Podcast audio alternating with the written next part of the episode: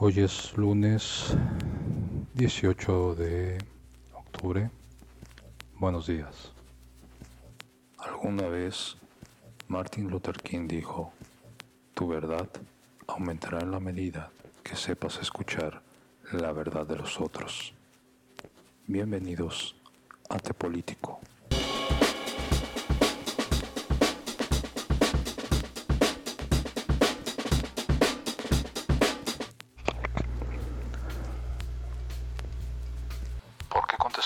John Biden por la doctrina Monroe, América para los americanos.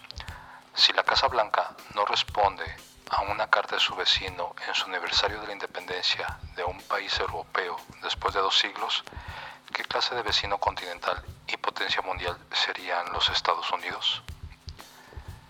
Empecemos analizando que la tan sola felicitación en primer lugar es el respaldo y ratificación a México de que todos somos americanos que queremos fuera de este lado del Atlántico a todo país europeo. E inmediatamente invita al titular del Ejecutivo a tomar un rumbo estratégico por el futuro. El padre protector del continente felicita a su hijo mayor, México, por exigir disculpas a España y al Vaticano. luego lo arropa diciendo, tío Sam te ayudará a ponerlos en su lugar. Y una vez ya en el tema, informa sobre la migración que mientras esté adentro de las leyes estadounidenses y no violen la seguridad de Estados Unidos, todo ok. Y aquí me detengo un poco para abarcar un todo. Sí existe un impedimento sobre abrir oportunidades para inmigrantes en Estados Unidos y son sus propias leyes. El muro fronterizo solo es mercadotecnia de no quiero que vengan. Las leyes de Estados Unidos se debaten en el Congreso de los Estados Unidos respecto a estos temas, pues son duras, difíciles y muy burocráticas. Y será el pretexto de Biden para decir yo propuse, pero en Capitol Hill votaron no. Y todo terminará en promesas para un futuro próximo, no lejano, pues las leyes de Estados Unidos están enfocadas o son anuladas siempre y sencillamente por seguridad nacional. Así que pierden esas esperanzas. Sobre la construcción del muro, el muro ha seguido su curso por órdenes de jueces y de los estados estadounidenses con recursos federales.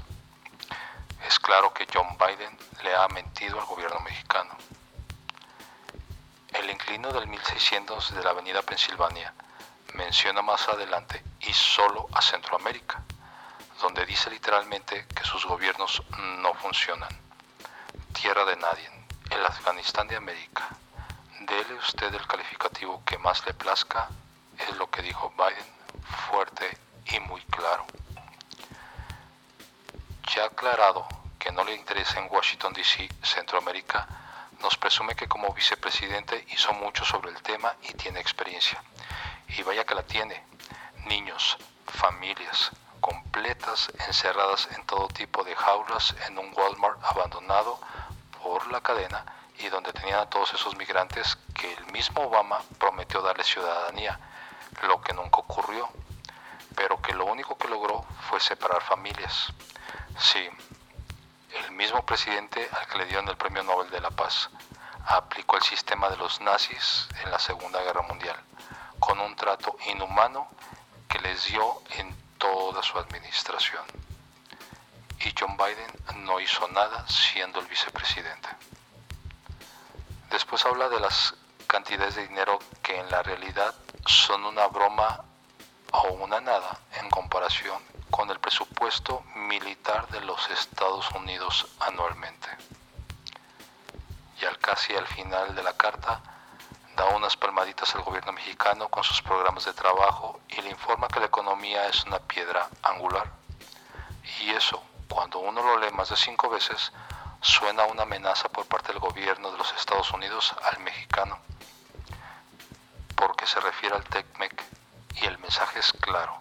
Si no cooperas en detener a los migrantes en tu frontera sur, sufrirás las consecuencias en el tratado. Ya en la seguridad México mandó un claro mensaje al sentarse a la par y al mismo nivel en la mesa en el desayuno que hubo hace varios días en Palacio Nacional, y se sientan al parejo. Andrés Manuel, el secretario de Gobernación, Marcelo Ebrard, el secretario de Marina y el secretario del Ejército. Tanto la Casa Blanca como la CIA y el Pentágono comprenden el mensaje en ese mismo desayuno, que se han topado con pared y se ponen nuevas cartas sobre la mesa. Y es claro que eso no le gusta a nadie en Washington, D.C. Pero entre líneas deja claro el tío Sam al Comando Norte, donde tanto como Canadá y México se han comprometido a defender la soberanía en caso de una guerra donde el territorio de Estados Unidos se vea en peligro. Para mayor información deberían leer todo lo referente al Comando Norte de los Estados Unidos. Termina diciendo una verdad a medias. Trabajar en conjunto todo Norteamérica. La verdad es que México no necesita a los Estados Unidos. Estados Unidos no solo necesita a México, sino al resto del continente americano. Y más ahorita que Rusia y China abrieron nuevos canales de comunicación directa con el gobierno mexicano y varios países de Sudamérica. Andrés Manuel no solamente va a la ONU el 9 de noviembre a hablar frente a la Asamblea. Los gobiernos de Rusia, China y Gran Bretaña tienen grandes planes y proyectos en México desde militares, espaciales y un claro comercio directo como nunca lo ha tenido México con Gran Bretaña. No se sorprendan que el Reino Unido empiece a reclutar personal mexicano calificado para trabajar en la gran isla, pues no tienen ni siquiera el personal suficiente para manejar trailers y llevar víveres y combustibles a toda su región por el asunto del Brexit.